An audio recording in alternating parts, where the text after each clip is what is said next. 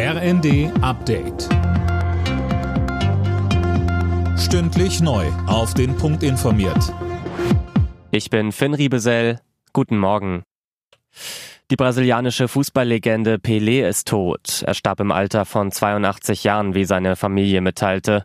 Mit der brasilianischen Nationalmannschaft holte Pelé dreimal den Weltmeistertitel. In den vergangenen Jahren hatte er immer wieder gesundheitliche Probleme. Vor einem Jahr kam dann die Darmkrebsdiagnose. Die Fußball-WM in Katar verfolgte er schon nur noch aus dem Krankenhausbett. Nach Pelés Tod hat die brasilianische Regierung noch am Abend eine dreitägige Staatstrauer ausgerufen. Und noch eine traurige Nachricht, auch die britische Modeikone Vivienne Westwood ist verstorben. Die Punk-Ikone der Modewelt wurde 81 Jahre alt, mehr von Lisa Schwarzkopf. Schrille orangene Haare, ausgefallenes Make-up und vor allem exzentrische Designs. Dafür war Vivian Westwood bekannt. In den 70er Jahren gelang ihr der Durchbruch. Aber sie designte nicht nur, sie lehrte auch, zum Beispiel als Gastprofessorin in Wien, wo sie ihren Mann kennenlernte. Und sie setzte sich für Menschenrechte und den Schutz von Tieren und der Umwelt ein. Und für ihre Verdienste, da wurde sie 2006 von Queen Elizabeth geadelt und durfte sich seitdem auch Dame Vivian Westwood nennen.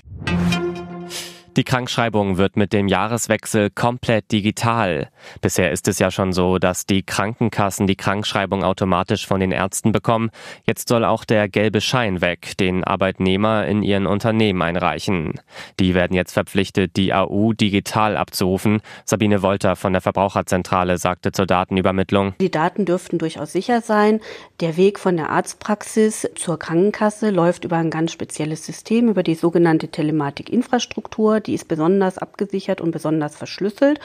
Und auch der Weg äh, vom Arbeitgeber zur Krankenkasse ist abgesichert.